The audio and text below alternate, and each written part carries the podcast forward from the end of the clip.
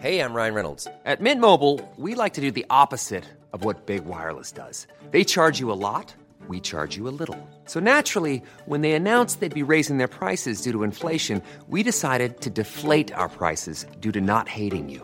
That's right. We're cutting the price of Mint Unlimited from $30 a month to just $15 a month. Give it a try at mintmobile.com slash switch. $45 upfront for three months plus taxes and fees. Promo rate for new customers for limited time. Unlimited more than 40 gigabytes per month. Slows. Full terms at mintmobile.com. Tarde a tarde, lo que necesitas saber de forma ligera, con un tono accesible. Solórzano, el referente informativo.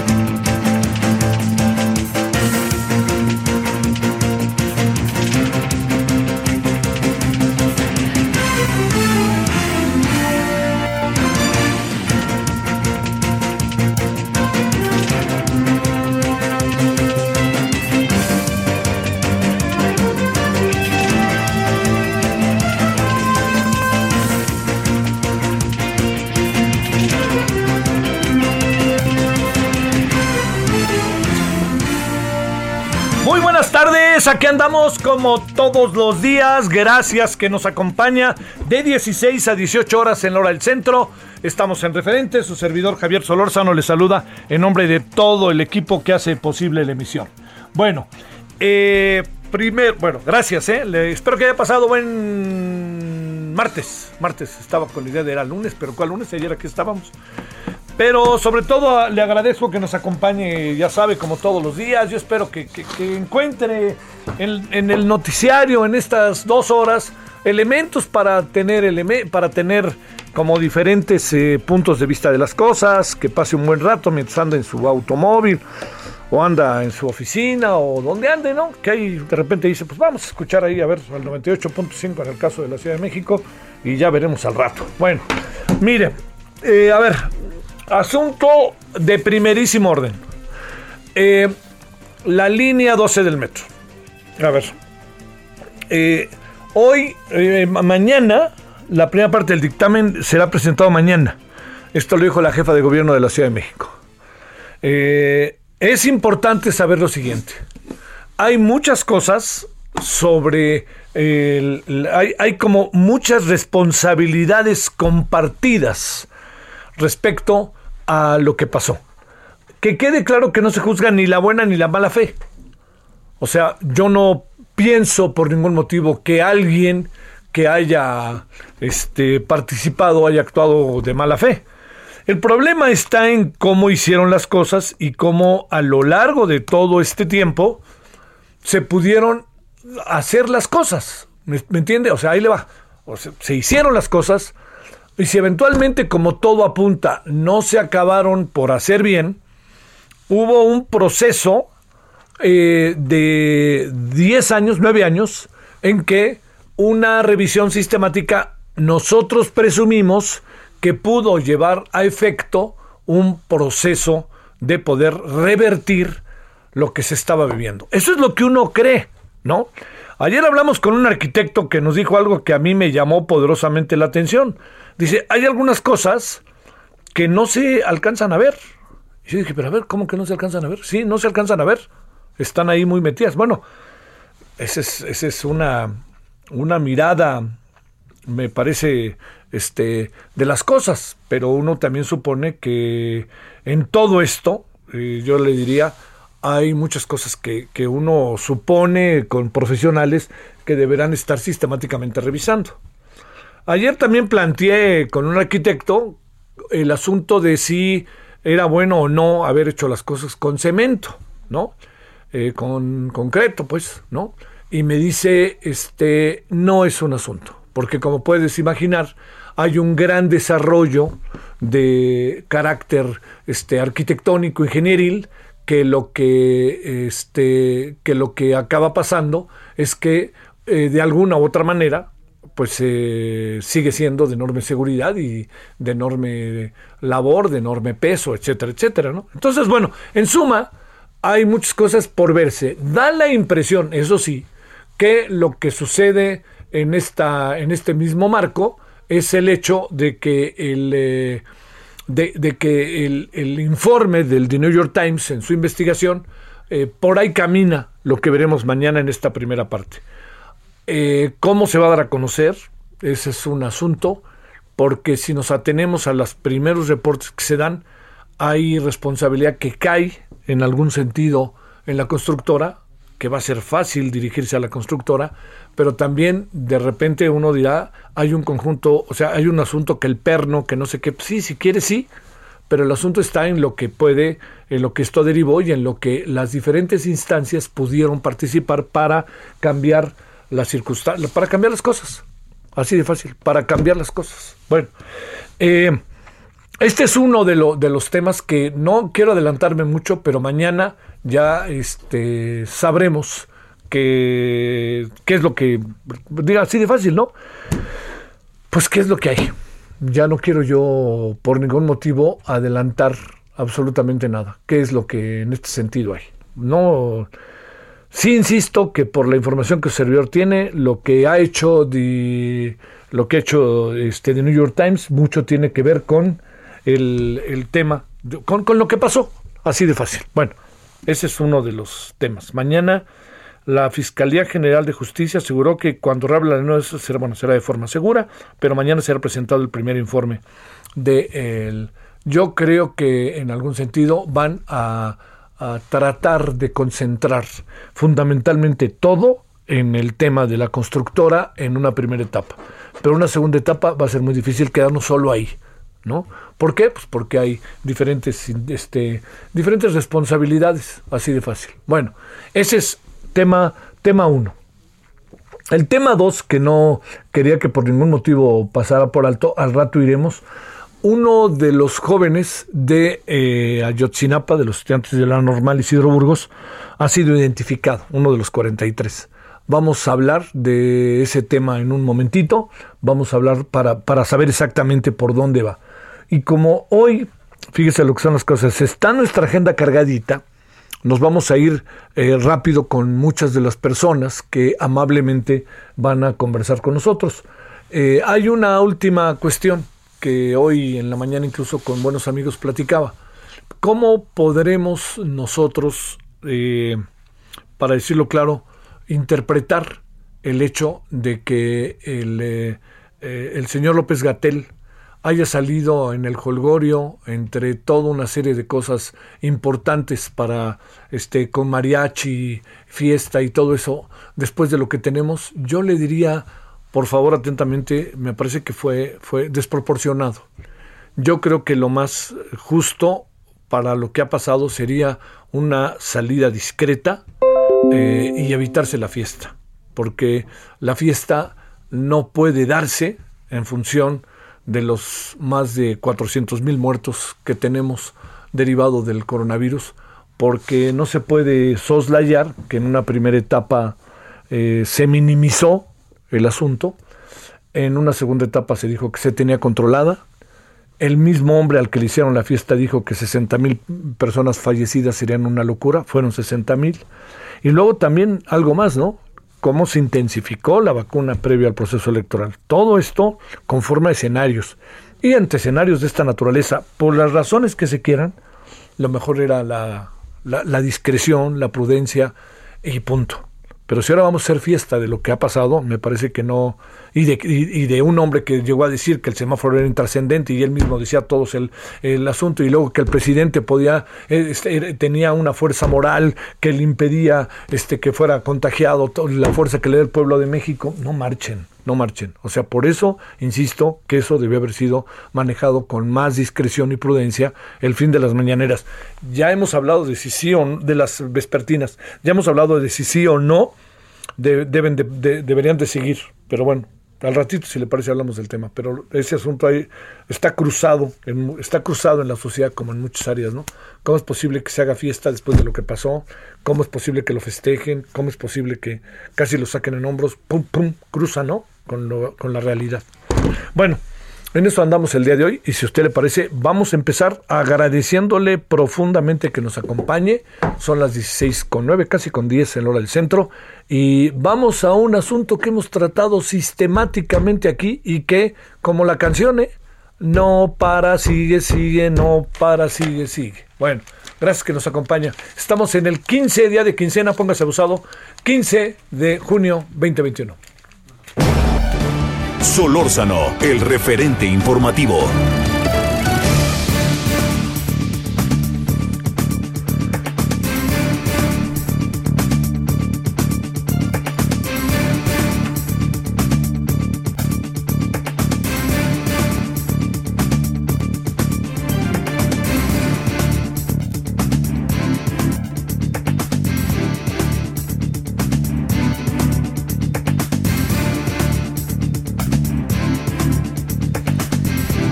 Vámonos pues con esto que no para, sigue, sigue. Yo el otro día decía, nos han dicho, nos ha dicho Israel Rivas que él recuerda que siete veces el presidente ha dicho ahora sí ya se va a satisfacer la demanda de medicinas y pues no para, sigue, sigue, ahí sigue, ¿no?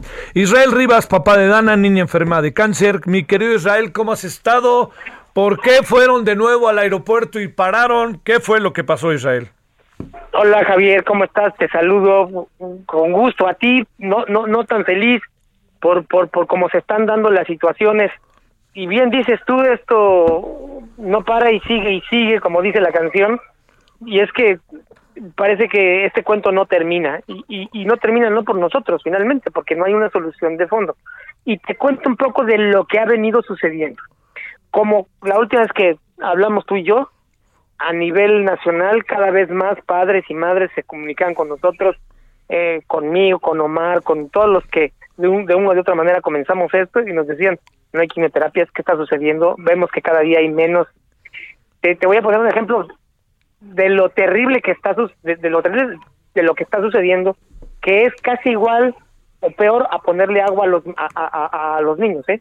A ver. Fíjate que, y, y te, voy, te, voy, te cuento la historia porque me autorizó Esperanza a contarla. Sí. Esperanza es una mamá, Esperanza Castellanos, de un niño que se llama Hermes Toto Castellanos. Tiene en este momento él cinco años de edad, recayó.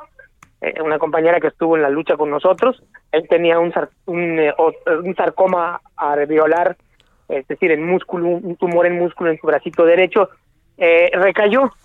Y fíjate lo que, lo que me contó hace unos días. Me dice, yo me di cuenta que a Hermes le estaban poniendo menos vincristina cuando tenía cuatro años le ponían 1.5. Dice, y ahora que tiene casi seis, le ponen uno y con un tumor más grande. Entonces dice que fue y se acercó a los médicos, ¿por qué está pasando esto, doctores? ¿Qué es lo que está sucediendo? ¿Por qué antes a mi hijo le ponían más y ahora que es una recaída, que se pone más grave, que necesita más medicamentos, pues se están poniendo nada más un gramo? Y, me, y, le contestaron a esto terriblemente, es que no hay, estamos racionalizando.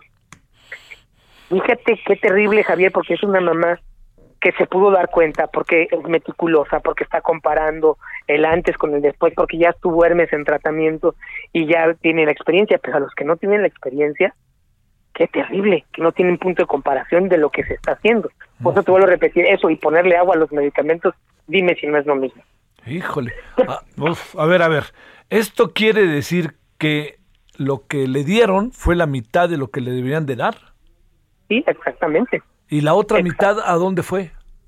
Pues es que están racionalizando porque pues no hay para que alcance para todos, ¿no? Pónganles poquito. Pero, a, pero la, la, pregunta, Israel, perdón mi desconocimiento, ¿de qué sirve poner la mitad a un paciente como, como este niño? De nada, porque lo único que va a suceder, y no soy médico, ¿eh? Pero me lo han dicho varios oncólogos, lo que sucede es que el efecto no es igual y por el contrario, las células tumorales se vuelven resistentes, es lo único que hace.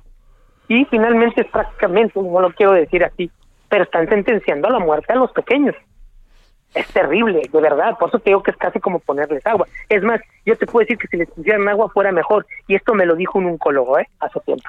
Sí, a veces no darles nada es mejor que medio darles. Uf, uf, uf. A ver, ¿qué pasó hoy en el aeropuerto, este, en esta toma que hicieron en el aeropuerto? Sigue la toma, este Javier, te quiero decir que están ahí, eh, compañeras y compañeros, siguen ahí.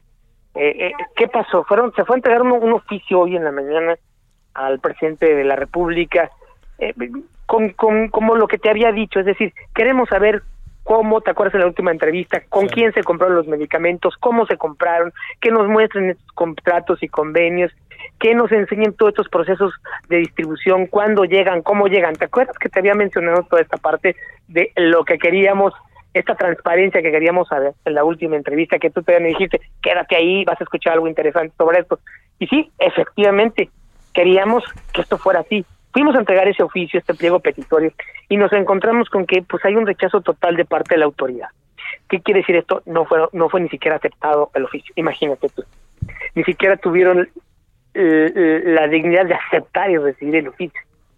Lógicamente se toman estas medidas de, de resistencia civil pacífica, pero además ya están en el aeropuerto un funcionario menor de la Secretaría de Gobernación, entiendo, que dijo eh, eh, que el gobierno le estaba apostando al cansancio de padres y madres, que es decir, que hasta que nos cansáramos ahí vamos a permanecer, pero que no nos iban a atender a ver quién podía más. Imagínate tú de qué tamaño está haciendo la indolencia de este gobierno en, en este tema. Imagínate a qué le está pasando. Pero ¿cómo? Eh, o sea, a ver quién puede más a ese nivel. Pues sí, pues sí. eh, yo, yo, yo me pregunto, Javier, y te Sí. lo digo con mucha sinceridad al aire, ¿qué tendríamos que hacer? ¿A quién tendríamos que recurrir para poder solucionar este problema? ¿Qué le ten- ¿Cómo tendríamos que obligar al gobierno federal eh, eh, para hacerlo? Y fíjate que te voy a comentar algo que no lo había comentado con ningún medio de comunicación al aire. En algún momento se tuvo acercamiento con el Ejército Zapatista de Liberación Nacional Sí. con el ZLN para que abrazara nuestra causa, ¿no? Por la legitimidad que precisamente ellos tienen aún en su lucha por muchas causas justas. Entonces nosotros estamos ya en el sentido y enviamos un comunicado hace algunos minutos, un minuto antes de entrar al aire, se envió diciéndole al subcomandante Galeano, que sabemos que está en gira ya por Europa, y tomándole la palabra respecto al tema diciéndole que pues se pronuncien que, que abracen la causa porque no sé de qué otra manera se pueda presionar al gobierno ¿no? y pero no solamente es el llamado a, a, a- al ZLN también es el llamado a todas las organizaciones de la sociedad civil a la sociedad civil en general eh, eh, Javier a que se sumen ya en las acciones de resistencia civil pacífica por esta causa porque fíjate no estamos pidiendo elecciones eh, limpias, ni estamos pidiendo la destitución de ningún funcionario, ni la destitución del presidente, ni ningún senador, nada de esos temas. Estamos pidiendo el ejercicio cabal de un derecho. Estamos pidiendo que de- se deje vivir a nuestras niñas y niños. Es solo eso, ¿no? Y eh, con eso le hacemos también un llamado al Papa Francisco. Ahí en el comunicado lo dijimos claramente, para que interceda como mediador, para que la iglesia pueda interceder, eh, interceder ser intermediaria, pues, en esta problemática tan tan fuerte que es una crisis ya humanitaria, pues, de sendo tamaño, ¿no? A ver, si habláramos, si habláramos eh, eh, de números y todo eso, este, eh, te pregunto, eh, como cuántas personas se están viendo afectadas, qué tanto acaba siendo esto un asunto de carácter nacional, etcétera, etcétera. Mira, en el país hay 20 mil niños y niñas que padecen cáncer, Javier. El noven, más del 95% se atienden en hospitales públicos. Quiere decir que hay más de 20 mil niños, o casi los 20 mil, que en algún momento de estos más de 955 días sin quimioterapia o de intermitencia en los tratamientos, como le quieras llamar, eh, han sido afectados de una u otra manera. Entonces, pues estamos hablando de una cantidad importante. Es una crisis mayúscula, porque cuando se afecta eh, eh, la vida de tantas personas de una o de otra manera, tal vez no al mismo tiempo, sí, porque tal vez ahorita un grupo sí tiene y otro no, pero en algún momento han resultado afectados de, de estos larguísimos tratamientos, que es a veces lo que la sociedad civil no entiende. ¿Cómo? Pues ¿cómo se afectan tanto? Pues sí, ¿vale? Pues hay niños que tienen 3, 4 años necesitan de tratamiento, hay unos que menos, pero la mayoría son muy largos y en esos procesos tan largos, pues han resultado afectados. Y esto pues representa, en términos de, de, de vidas humanas, pues una crisis humanitaria muy grande. Son 20 mil almas humanas, o 20 mil vidas que han sido afectadas y más de 1.600 o 1.800 que han sido, que han fallecido. Son niños que no deberían, niñas que no deberían haber muerto. Niñas y niños que si hubiesen recibido un tratamiento oportunamente, como marcan los protocolos, estoy seguro que aquí estuvieran con nosotros hoy, platicando con su mamá, con su papá, siendo felices, con este derecho absoluto a la salud, pero también a vivir, porque esta finalmente, Javier, es una lucha por la vida, por la vida, por la salud, pero por la vida. Y creo que no le cae el 20 al presidente, porque es finalmente quien da la orden, ¿no? Eh, mira, quiero ser muy claro y ya no me gusta y nos gusta andar con rodeos. Sabemos que estamos pagando los platos rotos de un pleito entre un gobierno y una farmacéutica por filias y fobia y no es justo, nos parece que no es justo. Por eso hacemos este llamado a todas las organizaciones de la sociedad civil, porque Javier es el comienzo, ¿sí? No vamos a parar. No es una amenaza, simplemente es una lucha. Hoy, esta toma del aeropuerto solo es el principio, el principio de una serie de movilizaciones pacíficas, desde luego, de resistencia civil pacífica que vamos a hacer y de medidas jurídicas que ya vamos a anunciar más adelante, porque tenemos buena noticia con la recomendación ante la Corte Interamericana de Derechos Humanos. ¿no? Eh, por ahí unos 15, 20 días eh, tenemos tener debemos de tener ya unas buenas noticias en, a ese respecto y ojalá que desde los tribunales internacionales pues se pueda seguir presionando para obligar al gobierno mexicano a que de una vez por todas eh, eh solucione el problema, que transparente esos convenios y esos contratos. No puede ser que, que en aras de, lo he repetido al cansancio, de, llevar a cabo un proyecto político, económico, se sacrifiquen vidas humanas. Es inaceptable, ¿no? E incompatible justamente con el discurso de ese gobierno. Yo no sé, parece que hay una profunda incongruencia, Javier, en lo que dice y ¿no? Sí, sí. Oye, a ver, este, ¿a qué horas van a separarse del paro allí en el aeropuerto? ¿Qué, qué van a hacer? ¿Qué, ¿Qué podrían esperar para tomar la decisión? Oye, y lo digo en función de los usuarios del aeropuerto, pero lo digo sobre todo en función de ustedes, Israel. Claro, mira, la pretensión, Javier, es si no hay una mesa de atención, eh, eh, pues seguiremos ahí, ¿no? Digo, con disculpa a los usuarios, que harán relevos y entrarán otros padres y otras madres, bajo lo que dispongan los que se toman por mayoría o lo, cuando se toman las mayorías por decisiones, ¿no?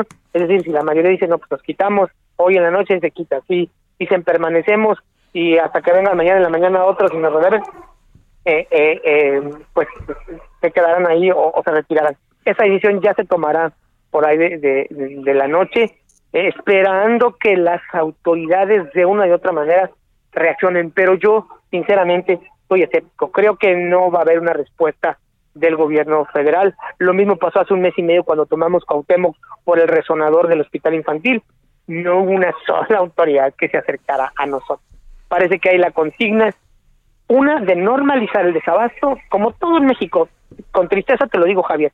Parece que todos los problemas se normalizan en este país y es la tendencia. Vamos a normalizar el desabasto y, y, y a decir que son un grupo de choque pagados para que para que la gente los odie y pues ya se, acostumbren al desabasto, ¿no? Para que se acostumbren a la falta de medicamentos. Creo que eso le está apostando al gobierno, al cansancio y al desgaste, pero se está encontrando con una resistencia eh, mucho mayor y está creando un conflicto social, como te lo dije en la última entrevista, de mayores proporciones, a no, a no atender la problemática, ¿no? Ni siquiera con una mesa de atención. Yo no sé qué fobia si, o eh, podrá tener el gobierno para, para, para ni siquiera mandar un funcionario público de medio pelo de la Secretaría de Salud allá No, no, no, no sé qué pasa con el humanismo del doctor Alcocer, me extraña. O su humanismo o su obediencia ciega al presidente puede más que su humanismo, a mí, a mí me, extraña la verdad. Este, que muchos funcionarios que se jactan de ser humanos ni siquiera estén ahí eh, atendiendo eh, eh, el asunto ni, ni, ni, ni hablando, ¿no? me parece increíble. ¿Ahí no tendría que estar el director del ISTE, pregunto? tendrían que estar, tendría que estar SOE ahí, tendría que estar el director del ISTE, tendría que estar un representante del secretario de salud o el mismo secretario de salud. Vaya, no es un tema de ahora, es un tema que ellos provocaron, pero pues no, brillan por su ausencia. Yo espero que en unas horas, ojalá, y, me traguen mis palabras y me dé una cachetada con guante blanco el gobierno federal y me diga, aquí están Peñón Israel, y, y me callen la boca, ¿no? Bueno, pues todos estaríamos felices si te callaran la boca, ¿no? Claro, claro. Te mando un gran saludo, Israel, y ojalá. Gracias, Javier. Bueno, ojalá esto adquiera otra dimensión. Sinceramente, no quiero ser pesimista, pero no, no, no veo como signos para eso. Pero bueno, gracias. Israel. Gracias, Javier. Fuerte abrazo y saludos al auditorio. Claro. Bueno, qué tema, cómo nos carga, este, cómo cargamos este tema desde hace dos años y un poquito más. ¿Dónde está el gobierno? ¿Por qué no se asoma? Este ¿Por qué no se asoma un poquito el gobierno a este tema? Es un asunto de sensibilidad y de gobernabilidad. Pausa. El referente informativo regresa luego de una pausa. Estamos de regreso con el referente informativo.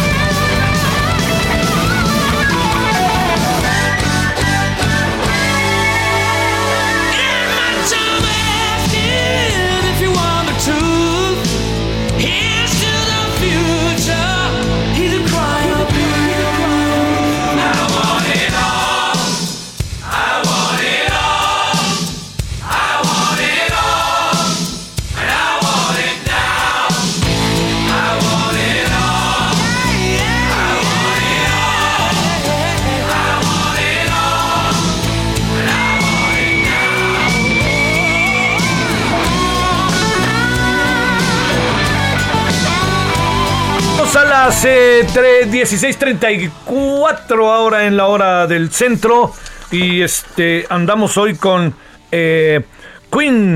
Este año celebra su 50 aniversario y relanza su álbum llamado Greatest Hits, que se destacó por ser el primero y único álbum en vender más de 6 millones de copias en Reino Unido. Era una maravilla, Queen. Era una maravilla. La verdad. Y sí fue Freddie Mercury, que era el eje, la esencia, pero los otros eran buenísimos. Bueno, lo que pasa es que, como suele pasar, nadie acabó mirando a los otros integrantes de la banda porque el peso, la personalidad, el sentido contestatario, el sentido que le dio a su vida Freddie Mercury, pues se convirtió en, en- el eje, ¿no? Nadie volteaba a ver para otro lado, pero el, el grupo era, vea usted la batería, escuche usted, perdón, la batería, escuche usted la guitarra, el piano, todo, vea usted, ¿eh? Que el propio Freddie Mercury también ahí le daba. Era un personajazo Freddie Mercury. La verdad, a mí me gustaba muchísimo, me gusta muchísimo, no, no, la verdad. Eh, bueno, vámonos a las 16.35. Escuchemos otro ratito. I want it all.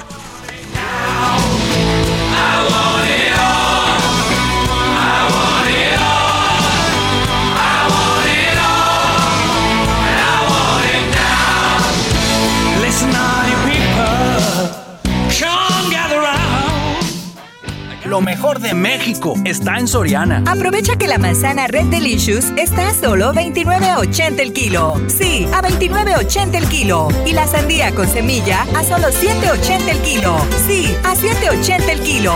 Martes y miércoles del campo de Soriana. A junio 16. Aplican restricciones. Solórzano, el referente informativo.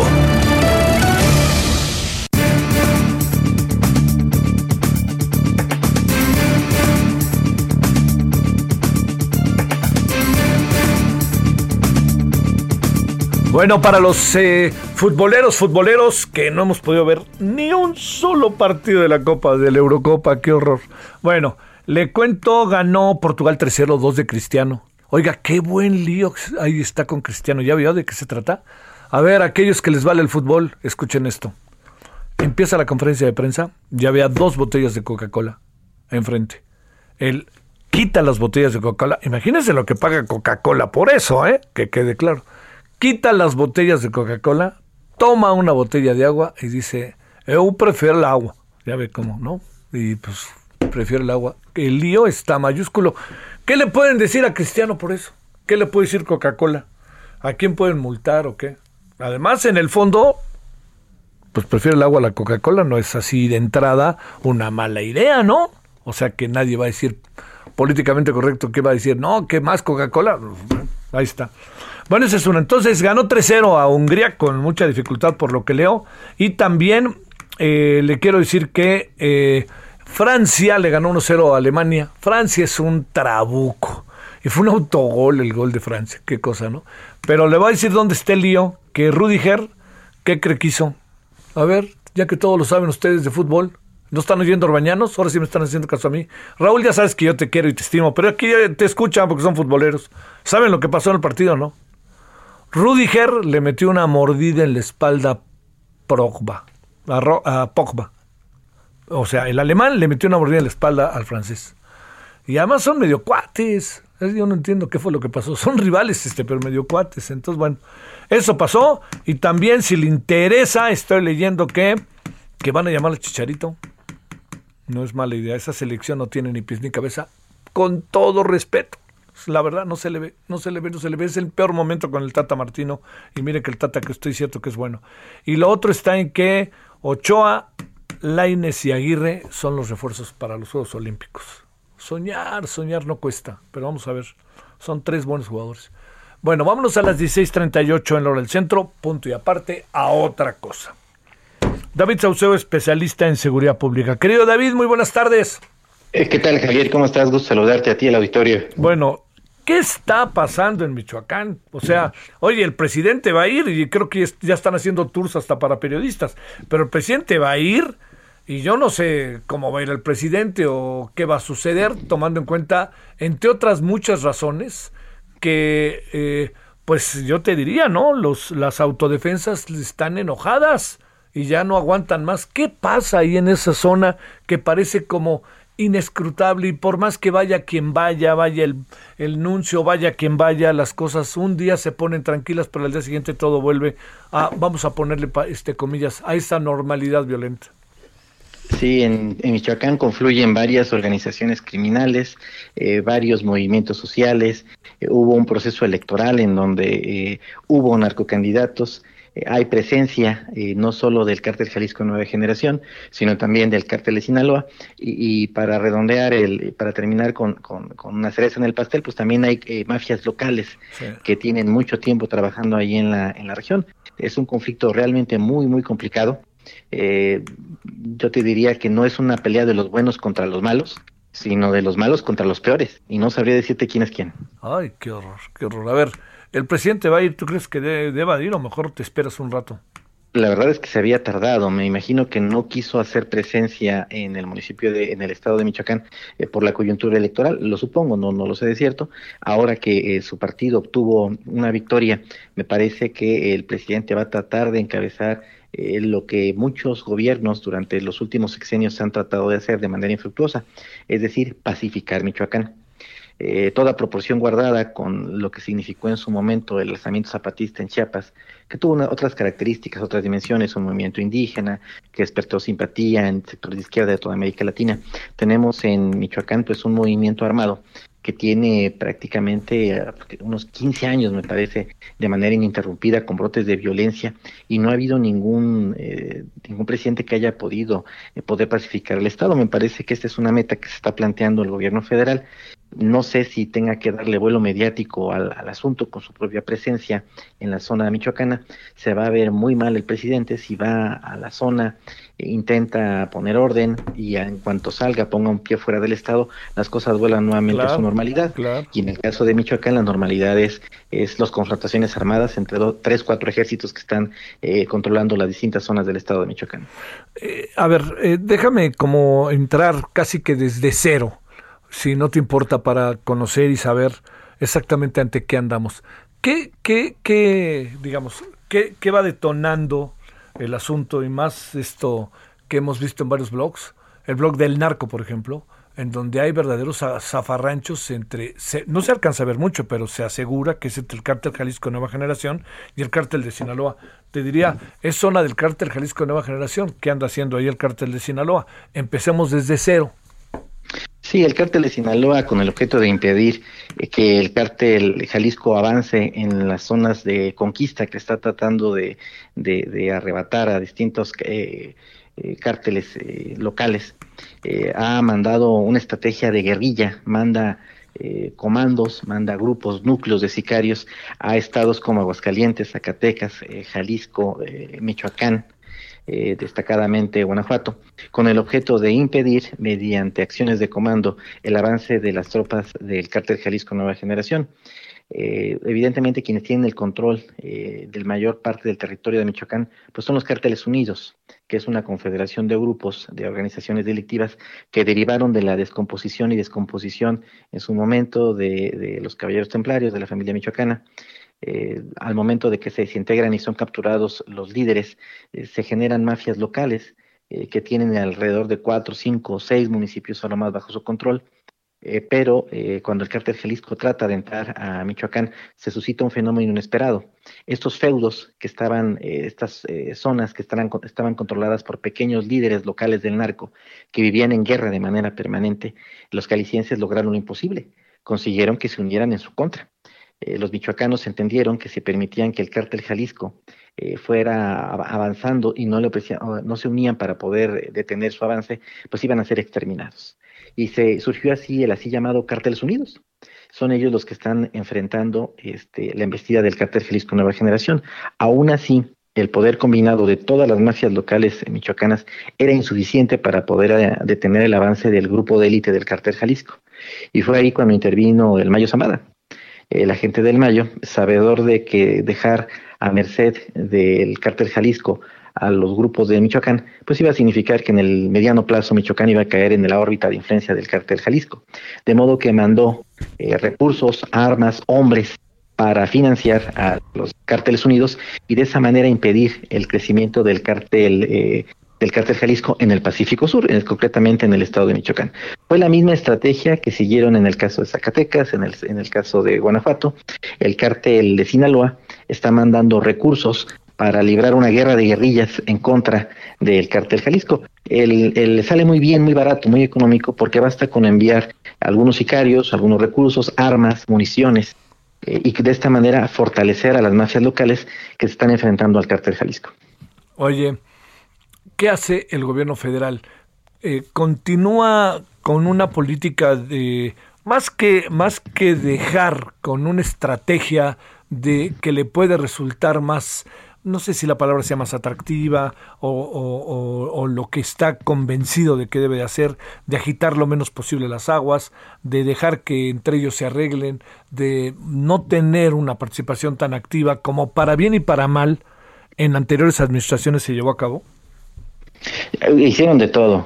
En, en un principio, cuando empezó todo esto, el presidente Felipe Calderón quiso poder eh, poner fin al dominio criminal que había de su estado natal mediante el así llamado Michoacanazo, la eh, encarcelamiento de varios alcaldes eh, que estaban apuntalando políticamente a las mafias. Tú recordarás que eh, Servando eh, Latuta, tenía, el líder de la familia michoacana, tenía muchos eh, videos en su poder de, negociaciones, charlas que había tenido con líderes políticos de la, de la región.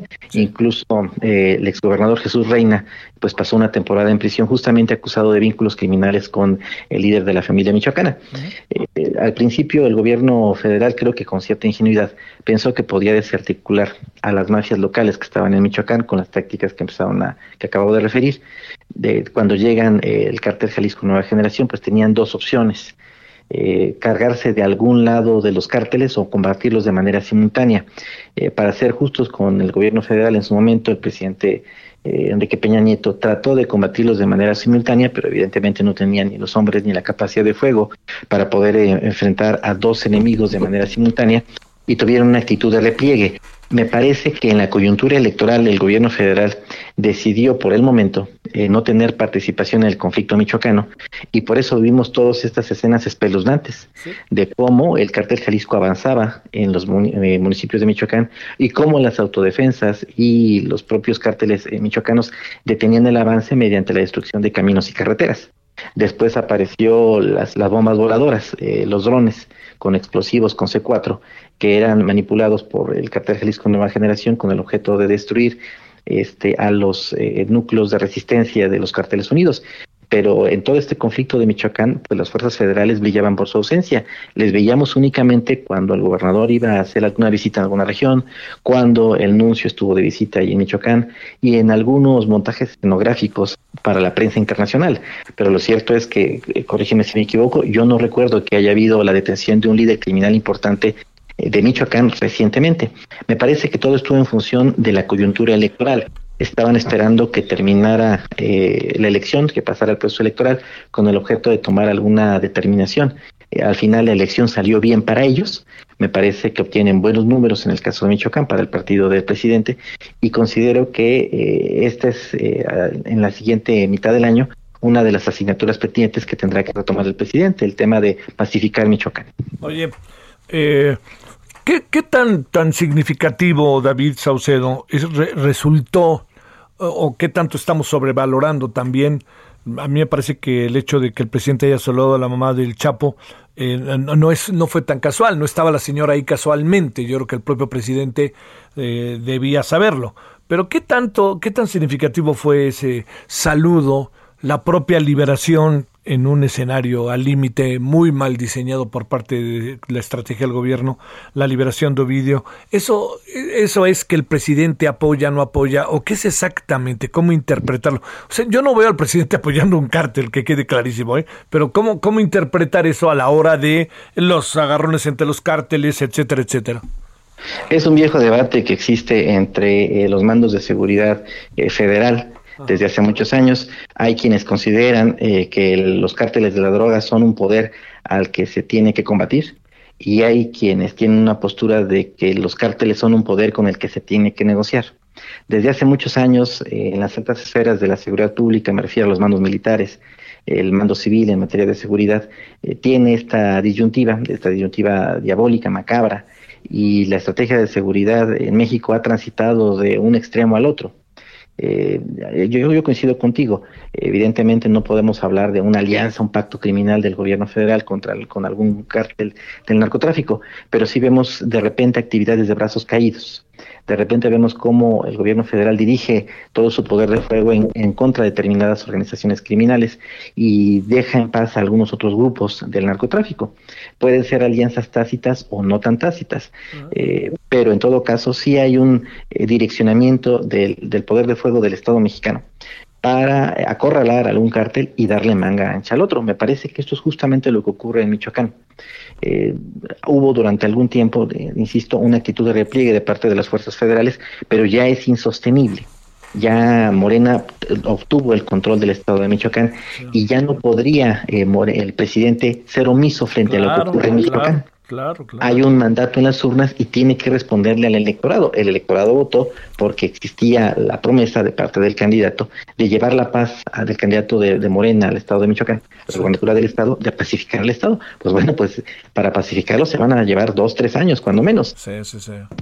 Este, oye, pero como, como sea, sí te dejo establecido que, sí queda establecido que eh, no, no hay una participación directa por parte de, en este momento, del, del, este, del gobierno mexicano en la zona y que también es muy probable, eh, no sé, tú me dirás si me equivoco David para cerrar, es muy probable que en este momento el, eh, la actitud, este, que, que muchos de los personajes que hoy conforman la estructura política electoral, los que ganaron las elecciones, quiero decir, en Michoacán, híjole, no, no quisiera hacer un juicio ligero, pero pudieran tener que ver eventualmente con eh, la delincuencia organizada, ¿no? Evidentemente sí hubo, yo creo, participación del crimen organizado en el financiamiento de algunas campañas. Siempre lo ha habido en el caso de Michoacán, Tamaulipas, ah. eh, Durango, Sinaloa. Es de todo sabido que siempre ha habido participación en el financiamiento de campañas, amedrentamiento de candidatos. En cuanto al gobierno federal, para decirlo en términos muy coloquiales, eh, pidiendo disculpas a, a, nuestros radioescuchas, pues, pues, pues, hicieron patos. No, había una, no había una actitud de parte de, eh, del gobierno federal tendiente a poner una solución al baño de sangre que están viviendo en el estado de Michoacán. El cártel de Sinaloa en ocasiones tiene presencia con células armadas y en ocasiones armando a los grupos de autodefensa. Eh, hay una nota que está circulando por ahí de manera profusa este, en, distintos medios de comunicación en el sentido de que hay un cálculo de aproximadamente 3.000 integrantes de autodefensas armados. Uh, ah, sí, claro, 3.000, claro. Sí, eh, y con almas de, de, alto poder.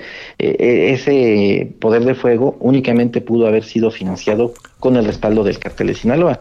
Ellos mismos han utilizado esta táctica en otros estados del país, en donde han financiado organizaciones sociales que están combatiendo a sus enemigos.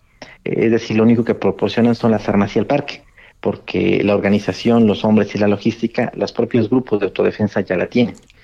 Eh, es decir, sí hay un panorama muy complejo. Me parece que el presidente, pues, es muy audaz al momento de ir a Michoacán. Su sola presencia eh, pues, seguramente va a traer una especie de paz narca eh, antes de su llegada y después de su llegada, después de que él salga de Michoacán, pues no sé exactamente qué va a pasar. Supongo yo que no solo va a ser presencia para tomarse la foto, intuyo que debe haber algún plan que no, nos han dado a conocer, que no sea publicitado, para pacificar el Estado. Yo creo que en los próximos días sabremos en qué consiste. Sí. Va a ver si no pasa lo mismo que con el nuncio, ¿no? Ahora sí que llegas, estás, pasnarca, y te vas y otra vez, ¿no? Eh, esperemos que no, esperemos que ahora sí tengan ya una, Y bueno, eh, de ello depende que puedan eh, mantener esta racha electoral victoriosa en ese estado. David Saucedo, te mando un gran saludo y un agradecimiento. Gracias, Javier. Saludos. Gracias. Buenas tardes. Bueno, el presidente no ha informado cuándo va a ir, pero yo creo que algo que no, que digo que yo creo que no podemos soslayar es eh, que, requiere de un, o sea, requiere el, presidente de un, de, una gira eh, mucho, muy bien planteada.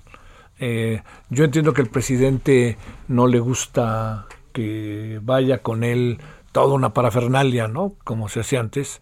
pero también creo que ese es un lugar en donde es muy, muy importante eh, tomar el- la mayor de las precauciones, ¿no? Cualquier incidente puede ser eh, muy terrible, pero también sabe que cualquier incidente, por menor que sea, puede ser sobrevalorado. Entonces yo creo que así de fácil, ¿eh? Yo entiendo muy bien la importancia que tiene que el presidente vaya y aunque usted no me lo crea, yo creo que debe de ir. Pero es muy importante el momento en el que debe de ir y cuándo debe de ir. Eso yo le diría es clave. El presidente tiene que buscar el mejor momento para ir porque las cosas en ese lugar no están bajo control de nadie, de no ser de los cárteles. Pausa. El referente informativo regresa luego de una pausa. Tarde a tarde, lo que necesitas saber de forma ligera, con un tono accesible. Solo Solórzano, el referente, informativo.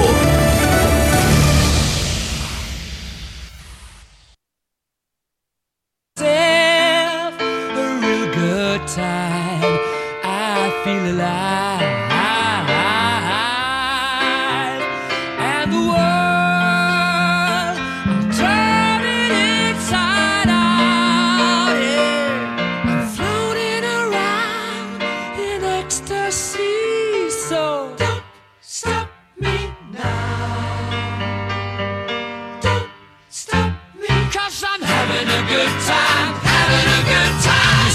time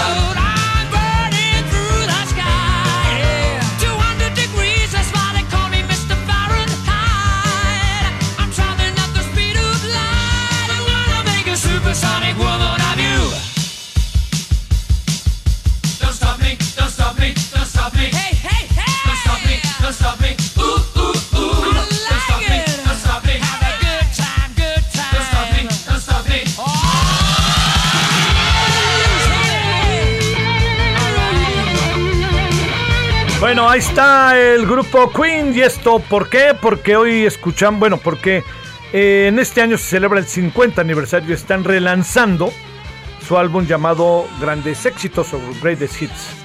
Don't Stop Me Now, que es buenísima esta. Ahí lo dejamos tantito para que la goce.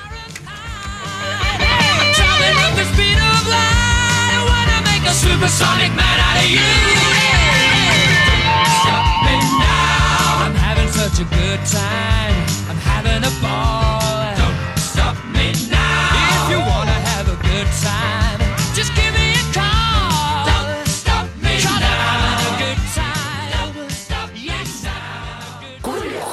Mariachi, arránquense con otra. Mejor arráncate a Soriana por todos los vinos y licores que pongo al 3x2, como tequila Don Julio 70 de 700 mililitros. Lleva 3 por 1698 y ahorra 849 pesos. Tú pides y Julio regalado manda. Solo en Soriana. A junio 21. Aplican restricciones. Evite el exceso. Solórzano, el referente informativo.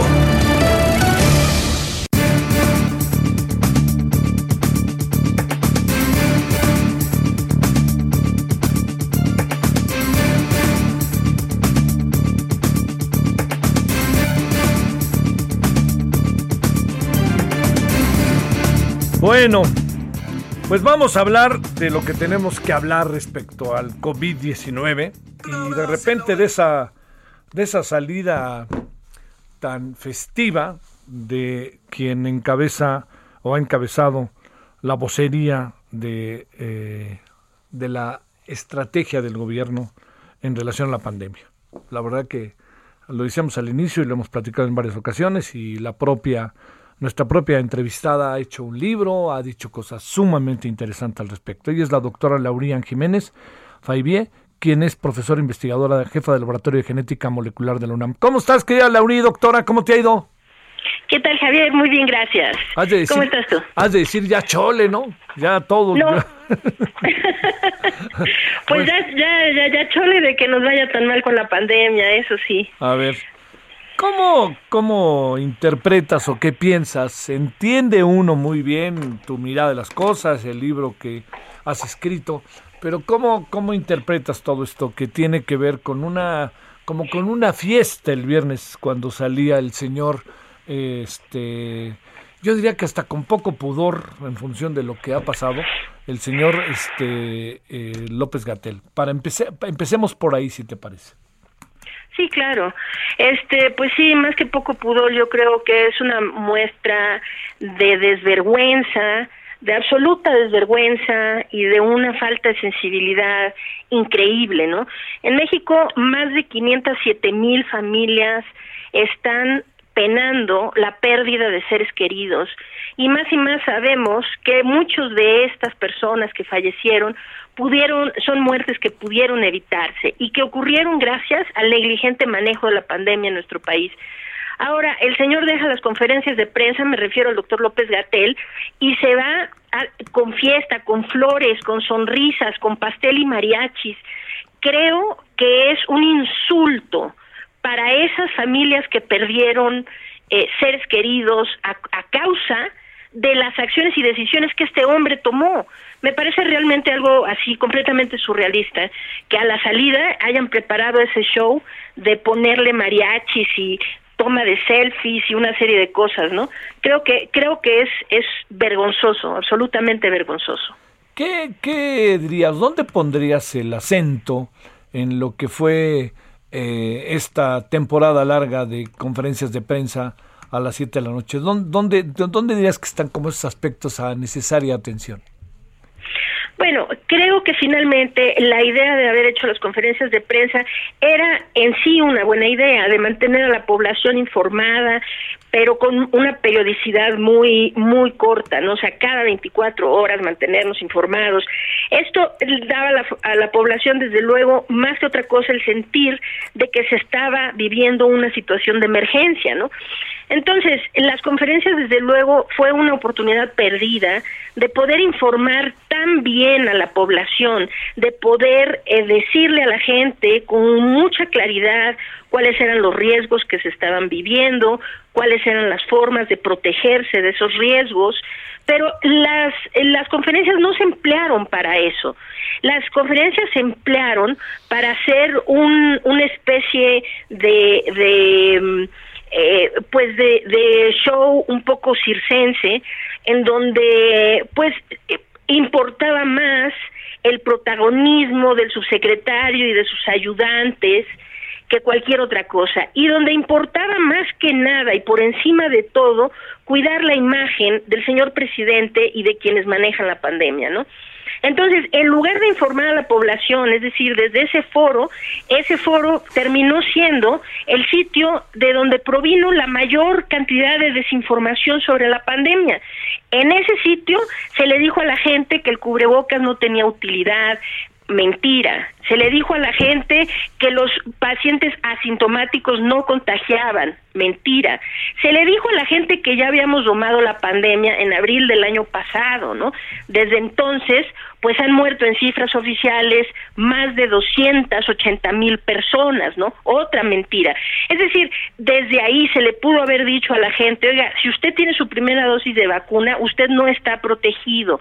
Ahora hay muchos casos de gente que ya tiene primera dosis de vacuna y están hospitalizados porque creen que ya están protegidos. Es decir, desde ese foro se debió haber informado bien a la población, mantener a la población actualizada. Por ejemplo, sobre ahora sabemos perfectamente bien cosas que no sabíamos el año pasado, como que el virus se transmite por vía aérea, ¿no? Entonces, ese foro hubiera sido maravilloso para explicarle a la gente la importancia de cuidar la transmisión aérea la utilización de buenos cubrebocas, cubrebocas bien ceñidos al rostro y a través de la ventilación de los espacios, la filtración del aire, etcétera. Pero nunca se empleó para esto, ¿no? Se empleó para decir vamos muy bien, hemos hecho mucho, eh, eh, hicimos todo con, con mucha antelación, cuando esto todo resultó ser mentira. Así que creo que es muy lamentable que esa intención que que podía haber sido extraordinaria y cambiar significativamente el rumbo de la pandemia se desaprovechara para hacer más bien como campaña de imagen pública de las autoridades. Híjole, híjole. A ver, este, ¿qué, qué supones que, que, digamos, vamos a entrar, eh, no sé si pronto, a una etapa en donde eh, habrá un mayor control, no se irá la pandemia, pero estará mucho más controlada, tendremos tiempo para pensar, reflexionar y hacer evaluaciones. ¿Qué irá a pasar con la sociedad mexicana? ¿Qué irá a pasar con López Gatel? ¿Qué irá a pasar con el balance y con el juicio y con todo lo que se ha suscitado a lo largo de este más de un año en eh, la gestión de gobierno ante la pandemia? ¿Qué supones que podrá pasar? ¿Habrá este, reacciones, demandas? ¿Qué, qué supones que pueda darse? Pues mira, Javier, antes de hablar de lo que puede suceder en la era pospandemia y cómo vendrá la rendición de cuentas, yo quisiera decir algo. En este momento estamos en un momento de gran peligro. Estamos a punto de entrar en un repunte nacional. Esto las autoridades no lo están diciendo. El día de hoy, el doctor López Gatel falsamente dijo que llevábamos 21 semanas en descenso. Estamos en un momento de increíble peligro y por la vista de lo que ha pasado en otros países como Brasil, como la India, como Argentina, Uruguay, Chile, o sea, muchos países, Mongolia, ¿sí? Em, eh, vamos encaminados hacia ese mismo desastre exactamente que ya vimos que esos países tuvieron. Dijo el señor que llevábamos 21 semanas en descenso, eso es falso. Hicimos 17.7 semanas de descenso entre el 21 de enero y el 25 de mayo. El descenso terminó y del 25 de mayo al día de hoy, es decir, tres semanas, en la curva nacional ya se ve un aumento. Ahora, ya empezamos a repuntar. Existen ocho estados que están en repunte franco e incluso repunte grave. Estos ocho estados, el doctor López Gatel en la mañanera hoy mencionó solamente seis. Y uno de ellos, que es Campeche, ¿no? Eh, es un estado que está mostrando un repunte menor al de otros estados que no mencionó. Es decir, él menciona Baja California Sur, Quintana Roo, Sinaloa, Veracruz, Yucatán y Campeche. Pero los estados de Sonora, Tabasco y Tamaulipas tienen repuntes mucho más graves que Campeche. Y de la mano con esto, hay otros ocho estados que empiezan, ya tienen indicios de un inicio de repunte.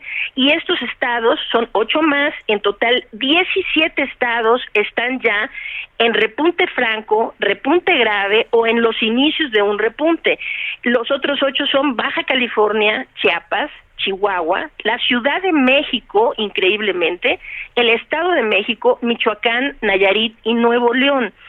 Entonces, mientras eh, acá eh, se estaban muy preocupados en darle muchos ramos de flores al doctor López Gatel y ponerle sus mariachis, lo que está pasando aquí es que no se nos está informando correctamente.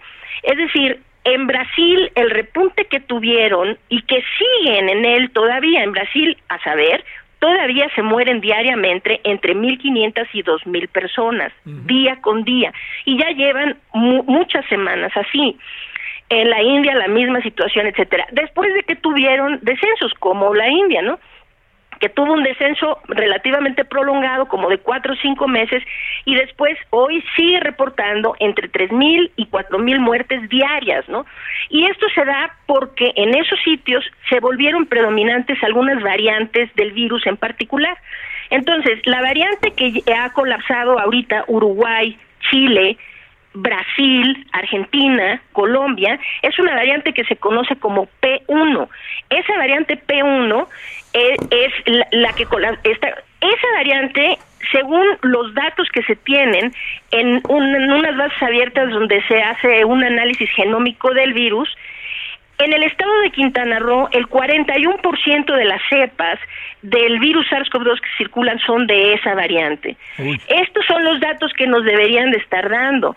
Y hay estados, como por ejemplo Yucatán, en donde se tiene ya de forma eh, activa la reproducción de la variante que ha llevado a la India de rodillas a una catástrofe humana, ¿no? humanitaria. Entonces, a lo que voy es, esto no se ha terminado por mucho.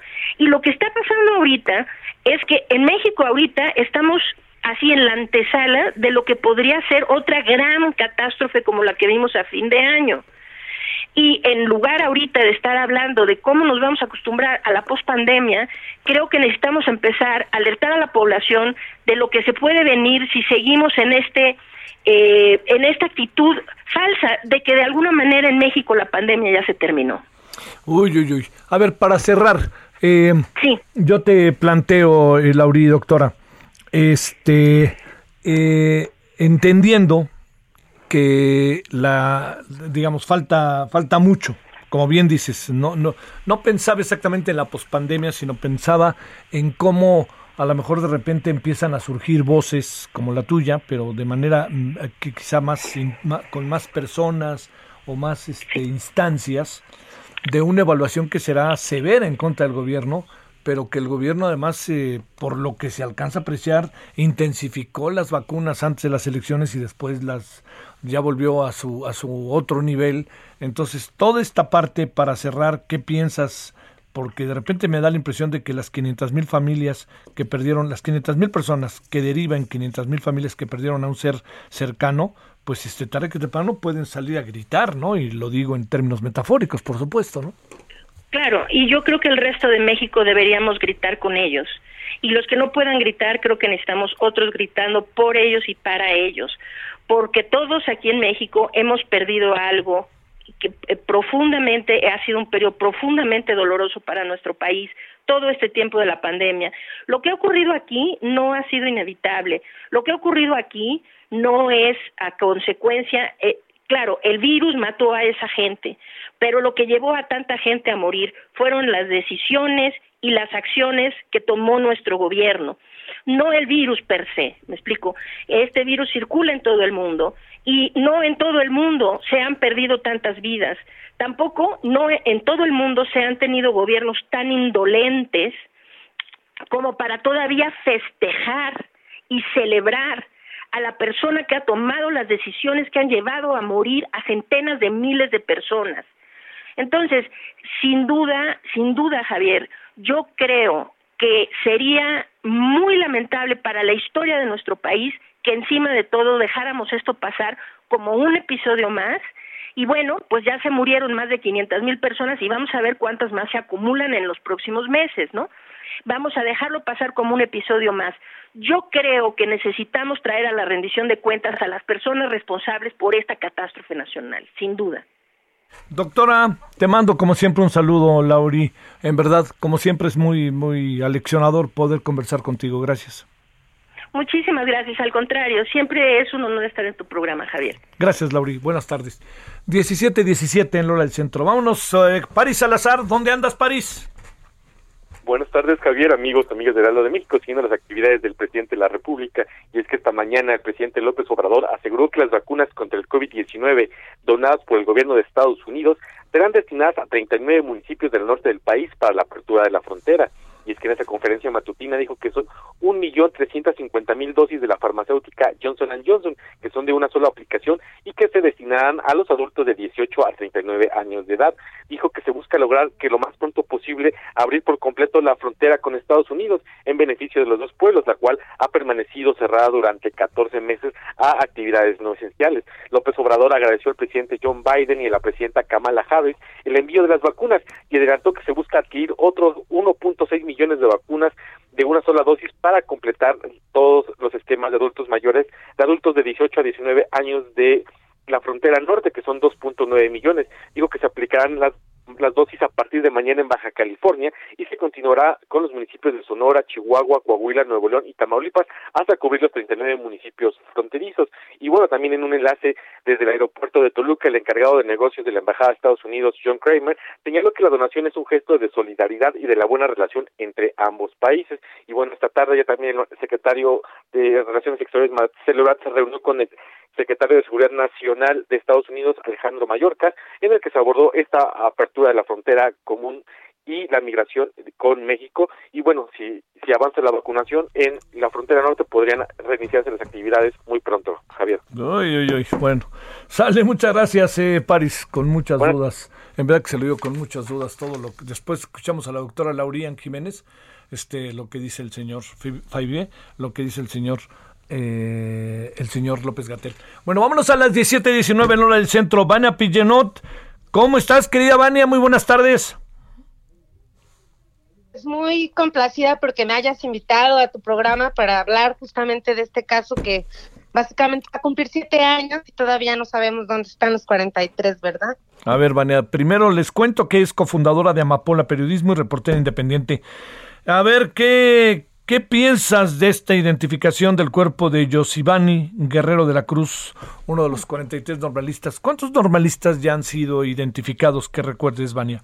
Son tres, Javier, y efectivamente es importante contextualizar que Yosibani Guerrero de la Cruz efectivamente es el tercer normalista que de acuerdo también a los familiares y al, a los abogados, pues confirman que ha sido identificado por la Universidad de Innsbruck. Ustedes recordarán que pues los restos están siendo identificados de manera fragmentaria, eh, por así mencionarlo, y en un primer momento, en 2015, inicialmente fueron identificados sin certeza científica. Ajá. Sería el tercer caso, el primero fue Alexander Mora Venancio, este normalista que es originario de la Costa Chica. El segundo caso, eh, pues próximo, más reciente, el que también en este gobierno se ha identificado el 7 de julio, cuando la Fiscalía General de la República comentó a los padres de Cristian Rodríguez Telumbre, que es el segundo normalista identificado eh, científicamente. Y pues en este caso eh, es muy importante comentar, Javier, que había sido en un primer momento, en un lejano 2014, uno de los estudiantes que en un principio habían mencionado eh, los investigadores que había sido asesinado, pero después corrigieron inmediatamente en los días y dieron a Yosibani Guerrero de la Cruz el estatus de desaparecido.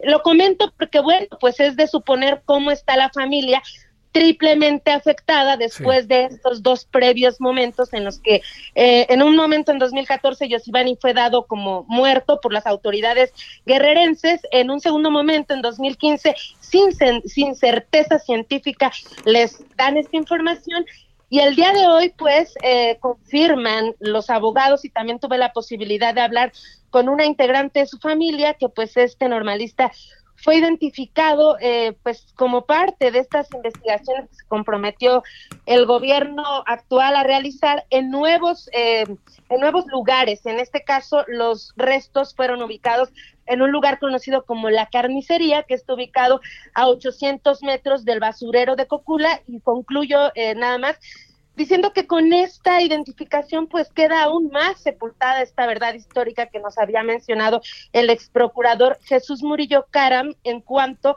hace al, a que los normalistas fueron incinerados en un lugar en donde, bueno, pues vemos de acuerdo a lo que nos presentan la, la misma fiscalía, pues no, no es así a la fecha, Javier. Bueno, a ver, eh, para cerrar, eh, te pregunto, Vania, ¿quiere decir que eh, esta, eh, todo lo, bueno, el Giovanni fue encontrado fuera del área de lo que se supone que es Cocula, etcétera, etcétera, y que esto nos da una mirada de la dispersión que pudiera haber de lo que pasó aquella noche de, las, de los estudiantes normalistas y no solamente en un lugar como originalmente se dijo? Sí, y además para contextualizar también, es muy importante regresarnos al 2014, al 2015, Javier. Yo te voy a compartir que en ese momento era corresponsal del Universal y teníamos una cobertura con compañeros que también estaban eh, junto conmigo haciendo diferentes ángulos periodísticos del mismo caso Ayotzinapa y mi colega Denis García tuvo eh, la oportunidad de participar en una búsqueda el 13 de diciembre del 2014 en donde la Unión de Pueblos y Organizaciones del Estado de Guerrero encontraron restos en una hoguera eh, en los que habría restos de huesos carbonizados. Estos comunitarios encontraron esta barranca que hoy viene a cuento, que es la barranca de la carnicería, la que ubico eh, está a 800 metros del basurero de Cocula, en donde eh, primeramente dijo Murillo Caram que habían ocurrido Sí. las incineraciones. Y este fue un recorrido que hizo eh, Miguel Ángel Jiménez Blanco, que es fue el promotor de esta Unión de Pueblos y Organizaciones del Estado de Guerrero, que después eh, este personaje fue asesinado en 2015, Javier, y aquí había habría que analizar estas pistas que nos da Muy el bien. pasado, Sí. porque regresamos al día de hoy. Vania, te mando un gran saludo y pronto, ¿no? Si no te importa, volvemos a conversar. Te agradezco mucho el espacio y así está el estatus ahora. Claro. Y gracias por estar con nosotros, Vania. Vania Pillenout, quien es eh, cofundadora de Amapola Periodismo y reportera independiente y que ha hecho un seguimiento en verdad sensacional desde todos los sentidos, periodístico y personal, de los 43. Pausa. El referente informativo regresa luego de una pausa. Estamos de regreso con el referente informativo.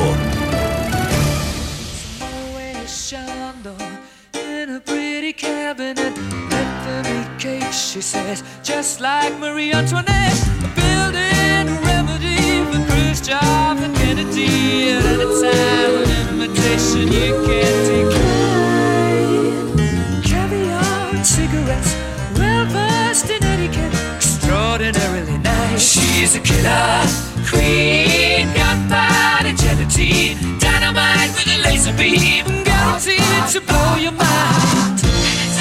Ooh, recommended at the price, insatiable and appetite. Wanna To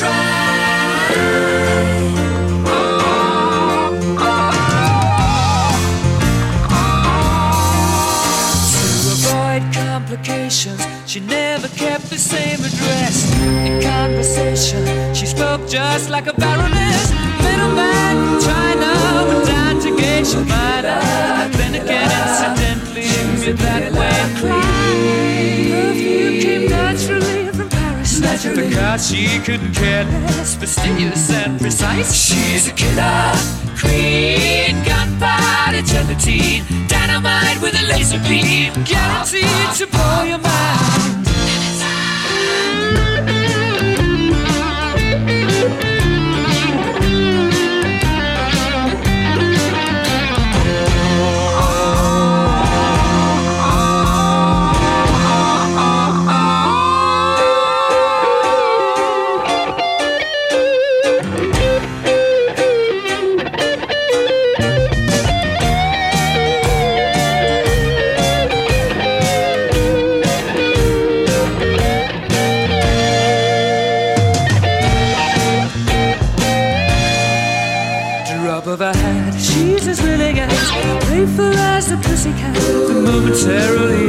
Action, temporarily out of gas, you're absolutely dry. Bueno, vámonos, 17.32 en la hora del centro. Seguimos con Queen porque hoy se están cumpliendo 50 años de que se echó a andar la banda y están a nada de dar a conocer, si no es que en estos días ya lo dan a conocer, un álbum que será con los grandes éxitos. Y lo que escuchamos es Killer Queen. Bueno, ahí estamos con Queen.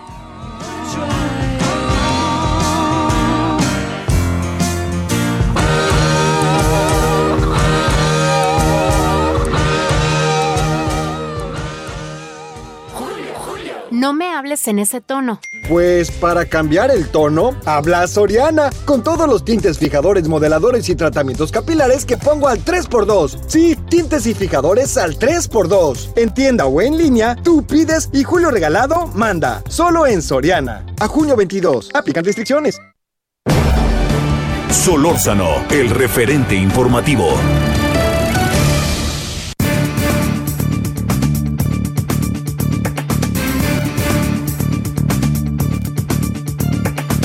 Bueno, le cuento eh, un asunto que nos ha, le hemos dado vueltas y vueltas y vueltas, que es el tema de la mina y en Musquis lo hemos atendido, hemos hablado con Cristina Auerbach, hemos hablado con todos los actores sabidos y por ver, con familiares de las personas que lamentablemente perdieron la vida ahí en la mina, y le hemos pedido al doctor Pablo Franco Hernández, secretario general de Asuntos Colectivos de la Junta de Conciliación y Arbitraje de la Ciudad de México, pues eh, conversar sobre el tema y sobre todo cómo, dónde colocar la razón y dónde colocar el, el eje de la investigación.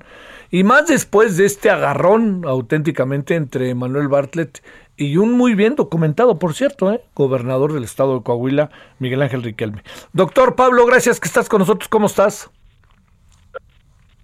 Gracias, Javier. Buenas tardes. Qué gusto saludarte nuevamente. Gracias. ¿Qué, qué? Nada más con una precisión ahora mismo ya no estoy en la Junta Local de Conciliación y Arbitraje. Claro, Estuve por ahí casi siete años, pero ya ahora estoy. No, y ¿sabes qué pensé? Pues que así hablar sobre el tema bajo esas condiciones es una cosa y en otras condiciones es otra cosa.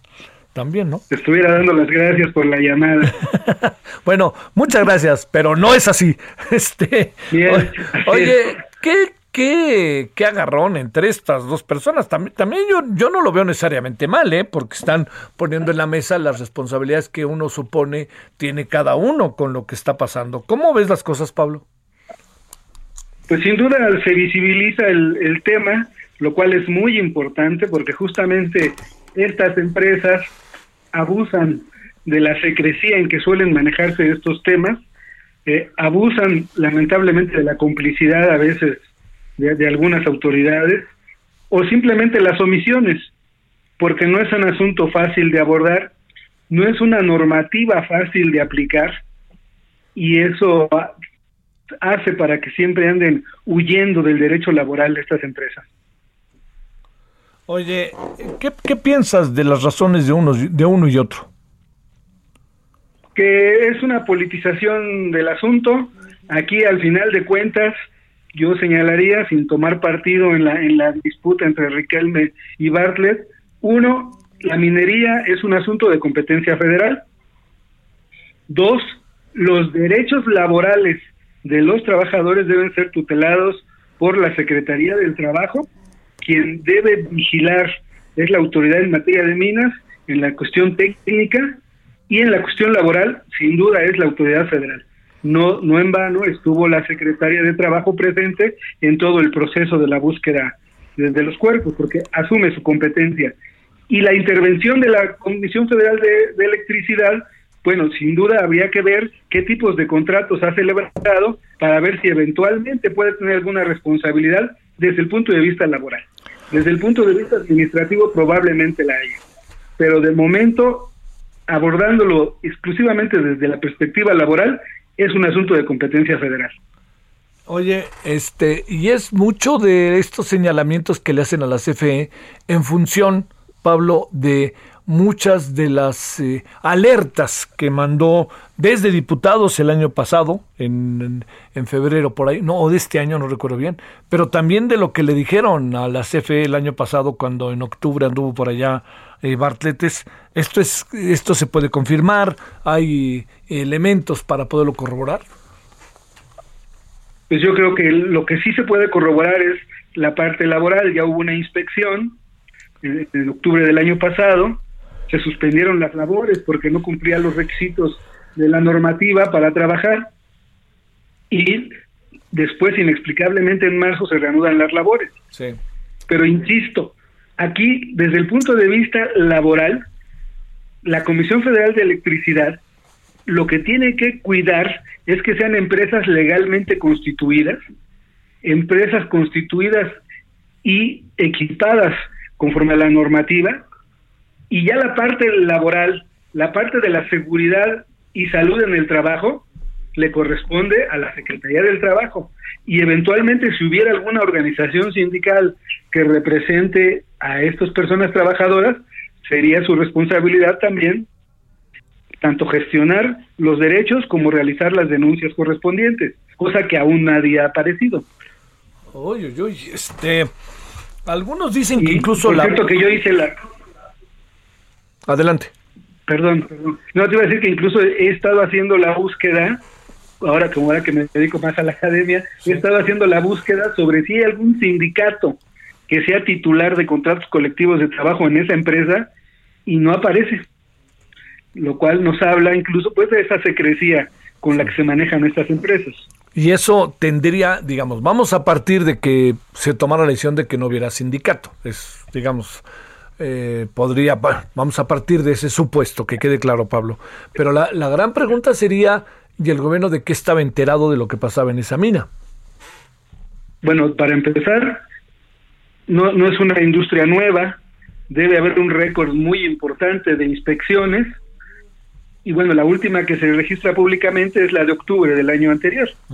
Entonces, de ahí tendríamos que estar partiendo primero para ver la responsabilidad de los inspectores. Es decir, ¿por qué la inspección autorizó la reanudación de las labores? También, en todo caso, si omitió algo, ¿qué fue lo que omitió? Y de esas omisiones, ¿qué responsabilidades de carácter laboral y eventualmente incluso penal pudiera tener la empresa o empresas que estuvieran involucradas? Porque es, es una práctica común que o se terceriza o se va rotando a los trabajadores de empresa en empresa para evitar que generen derechos laborales. Claro, que de eso se trata también. Oye, ¿no aparece quién es el dueño de la empresa o sí? Pues se habla de que es el señor Morales, ¿no?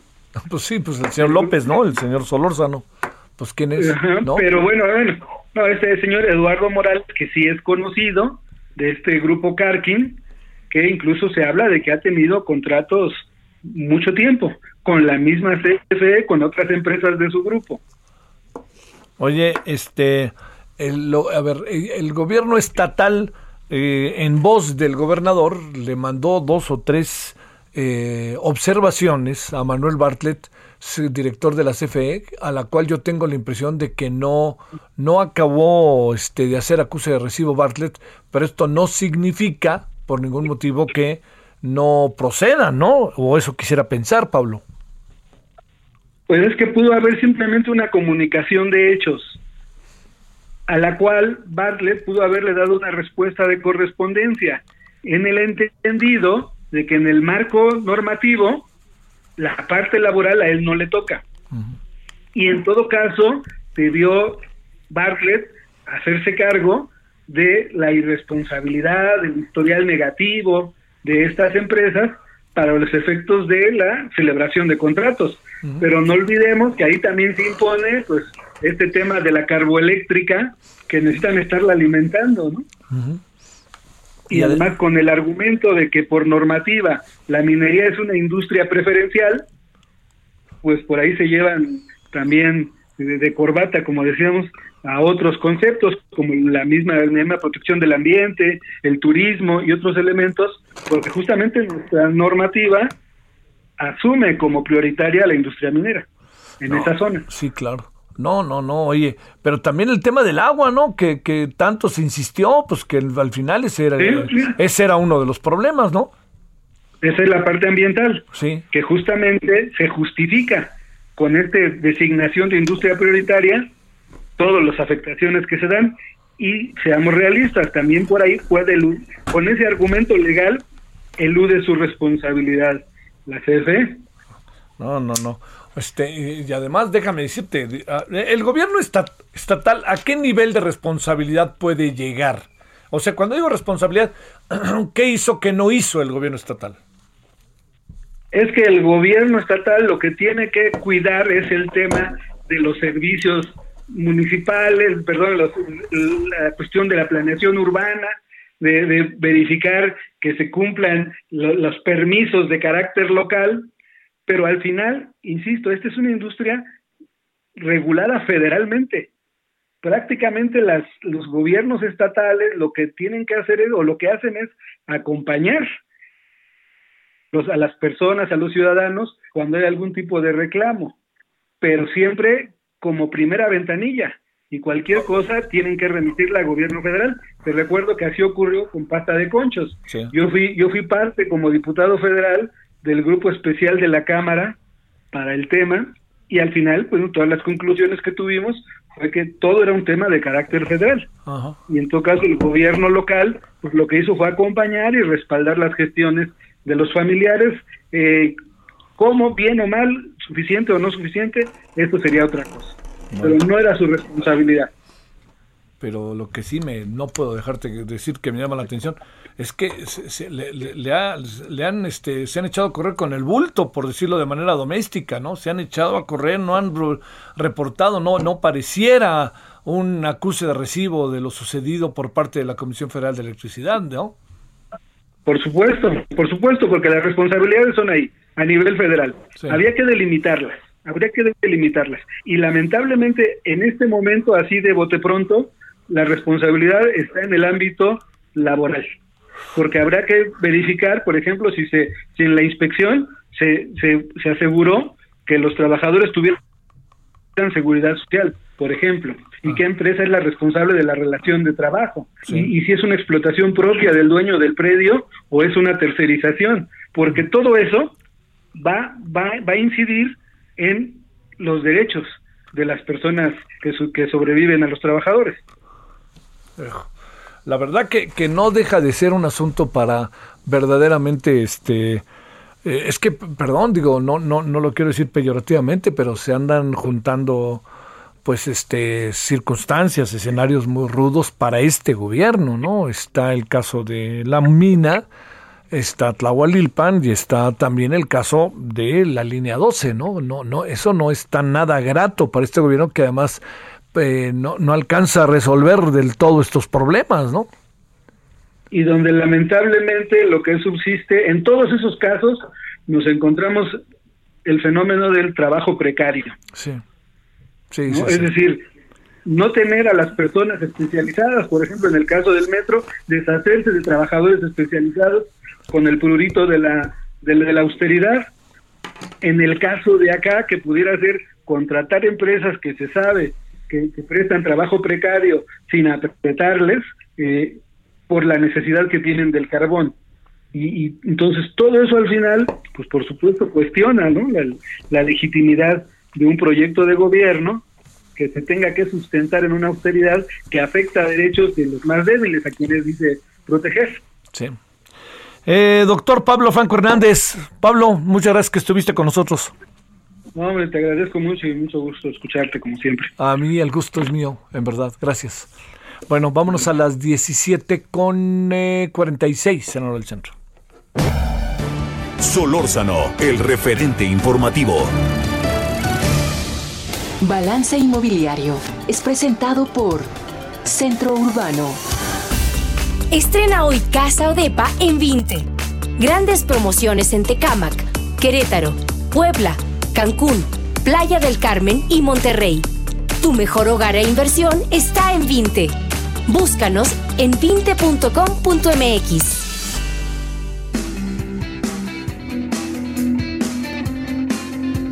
Vámonos como todos los martes con Horacio Urbano. Querido Horacio, ¿cómo has estado, presidente del Centro Urbano? ¿Cómo te ha ido? A todo dar, querido Javier, a todo dar, viendo, viendo cómo todo este tema de las clases medias, tarde que temprano también llega el tema de la vivienda, ¿eh? A ver, venga de ahí, venga de ahí.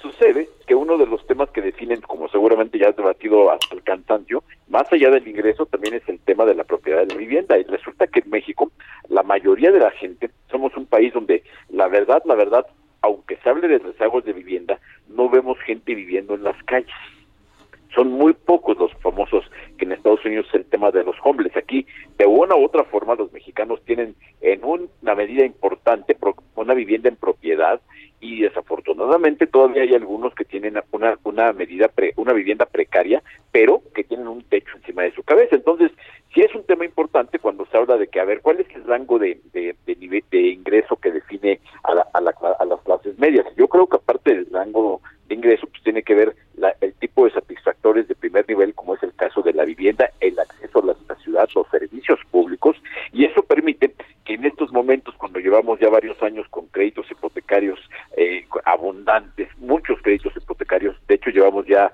tres, cuatro años con los créditos hipotecarios más baratos en la historia del país, pues me parece que es un momento donde la, la, la vivienda ha ayudado a construir una base de clases medias muy importante, ¿no? Y obviamente gente que han sido aspiracionistas, de que han ahorrado para comprar su casa, tomado una hipoteca, se han comprometido en el largo plazo para comprar su, para comprar su casa, y eso sigue pasando. Este año, de todas formas, va a haber más o menos un millón de gentes que, de familias que solucionen su tema habitacional de una u otra forma, más o menos la mitad de ellas va a ser comprando una vivienda, entonces me parece que estamos hablando de una industria que se está moviendo muy bien, porque ya lo hemos platicado un montón de veces, la verdad es que es un satisfactor fundamental comer, eh, tener salud, tener educación y tener un techo donde estar guardado y que ese techo tenga acceso a otro tipo de servicios que garanticen que todo lo demás y fundamental se pueda cumplir. Oye, pero ¿está fácil conseguir un crédito hipotecario o, o- o por dónde nos metemos?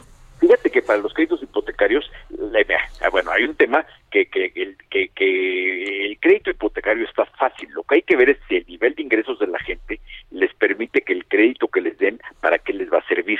Porque la mayoría de la gente, mira, todos los trabajadores del sector, todos los trabajadores del sector formal, sea que trabajen para el gobierno o para el sector privado, tienen Infonavit o Fobiste y tienen la seguridad de que tienen derecho a un crédito hipotecario. El tema es para qué lo pueden usar. La gran ventaja es de que en esta evolución donde hablábamos de que hay muchísimas viviendas en el país, hay gente que necesita comprar una vivienda nueva, hay otros que necesitan comprar una vivienda usada, pero hay muchísimos que lo que necesitan es mejorar la vivienda que tienen y para eso les sirve el crédito hipotecario. Infonavit y Fobiste son créditos magníficos que, como te comentaba la semana pasada, ya está funcionando el nuevo crédito de Infonavit en, con pagos fijos, en pesos, con tasa, imagínate, tasa de interés abajo del 2%, ¿cómo ves? Sea, la eso, verdad es que eso suena bien, ¿eh? suena bien. O sea, imagínate un crédito. eh, obviamente, las tasas diferenciadas de Infonavit son de tal forma que el trabajador de menores ingresos tiene una tasa más baja y el de ingresos más altos una tasa más alta. Ahora, la tasa más alta está en el 9%, eh, o sea, bastante competitiva y la más baja es impresionante porque está abajo del 2%. En pagos fijos, en pesos, no hay actualizaciones por inflación. ¿Te acuerdas que antes actualizaban los créditos por salarios mínimos o por UMAS? Ya no. Entonces, verdad son créditos muy buenos. Ahora, la banca. La banca sigue con los créditos más baratos de la historia. Oferta, hay abundancia de, crédito en los bancos. El tema es que es para gente que pueda comprobar ingresos, que tenga capacidad de pago. Pero si asumimos que para, el trabajador de, de- ingresos medios hacia abajo están los organismos públicos como Infonavit, y la banca para arriba, la verdad es que hay abundancia de crédito. Y yo recomendaría a quien esté escuchando que es un magnífico momento. Las casas no van a bajar, los créditos no van a bajar, muy al revés, eh, en algún momento ya puede ser que las tasas de interés empiecen a subir porque se acabaron los tiempos del dinero barato, ¿no? Entonces, no va a ser una subida abrupta, pero sí es muy posible que las tasas de interés empiecen a subir. Oye, con, eh, generalmente un crédito hipotecario, cuando hablamos de vivienda, ¿para qué se pide? ¿Para comprar vivienda? ¿Para arreglar tu casa? En lo general, ¿qué procede? eh? Eh, desde que Infonavit lanzó el- los modelos de, de remodelación, mejora de vivienda, la- una, una gran eh, cantidad de gente solicita sus créditos para eso, porque imagínate en pandemia, que en este momento haces una ampliación, haces una mejora, muchísima gente puede tomar ese crédito, con la ventaja de que si tomas ese crédito y lo pagas, después puedes tomar un segundo crédito para comprar casa. No pierdes tu derecho a un crédito hipotecario. Entonces, me parece que en este momento, si tú ves el universo, el total de créditos hipotecarios que se otorgan en el país, más o menos un 40% son para comprar vivienda nueva, otro 40% son para comprar vivienda usada y el resto son para mejoramiento y para mejoramiento de vivienda. Entonces, si es una cantidad importante, si consideramos que a nivel nacional puede ser que haya, pues, ¿qué será? Unos 500 mil créditos hipotecarios al, al año, 100 mil para mejoramiento son un montón. Eh, los demás son para compra de vivienda y las de compra de vivienda se dividen entre nueva y usada. Te mando un gran saludo, como siempre, mi querido Horacio Urbano. Gracias. Abrazo, querido Javier, cuídate. Gracias. Balance Inmobiliario fue presentado por Centro Urbano. Solórzano, el referente informativo.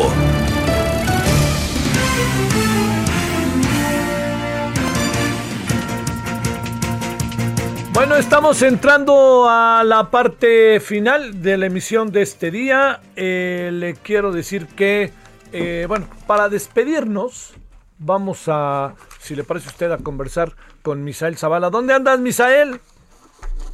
Javier, buenas tardes, buenas tardes al auditorio. Pues hoy desde el Senado de la República, el ex líder nacional del PAN y senador Gustavo Madero hizo una dura autocrítica de los resultados de las elecciones del 6 de junio para echar abajo, según él, los discursos triunfalistas de los líderes de la coalición Va por México, es decir, de su mismo Partido de Acción Nacional, del Partido Revolucionario Institucional y del PRD.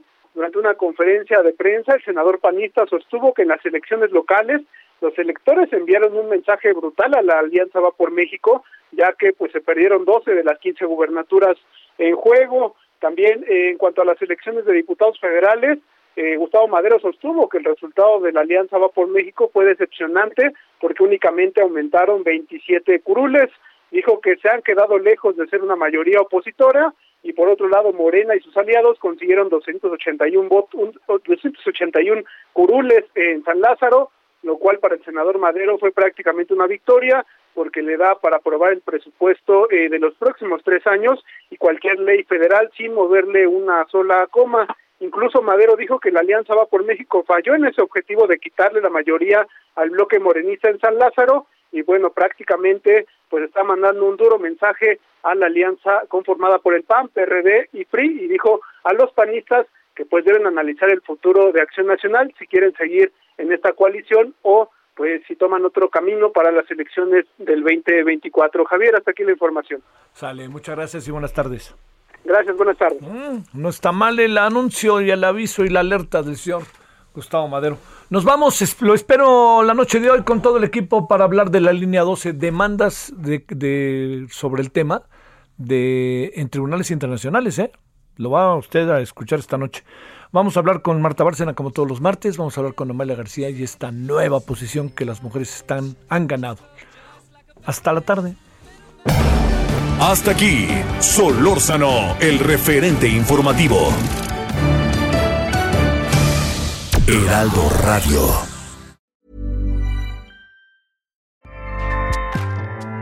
ACAST powers the world's best podcasts. Here's a show that we recommend. The Real Housewives is a guilty pleasure for most, but if you're looking to not feel guilty about that pleasure, tune in to Everything Iconic with me, Danny Pellegrino, where I break down all the messy moments and behind the scenes antics of Bravo's popular franchise. And on Everything Iconic, I also interview celebrity guests like Kelly Ripa, Kiki Palmer, Drew Barrymore, Cameron Diaz, and more about their guilty pleasures, their past work, and so much more. So if you're pop culture obsessed and find yourself watching way too much reality TV like me, tune in to Everything Iconic with Danny Pellegrino wherever you listen to podcasts. ACAST helps creators launch, grow, and monetize their podcasts everywhere. ACAST.com.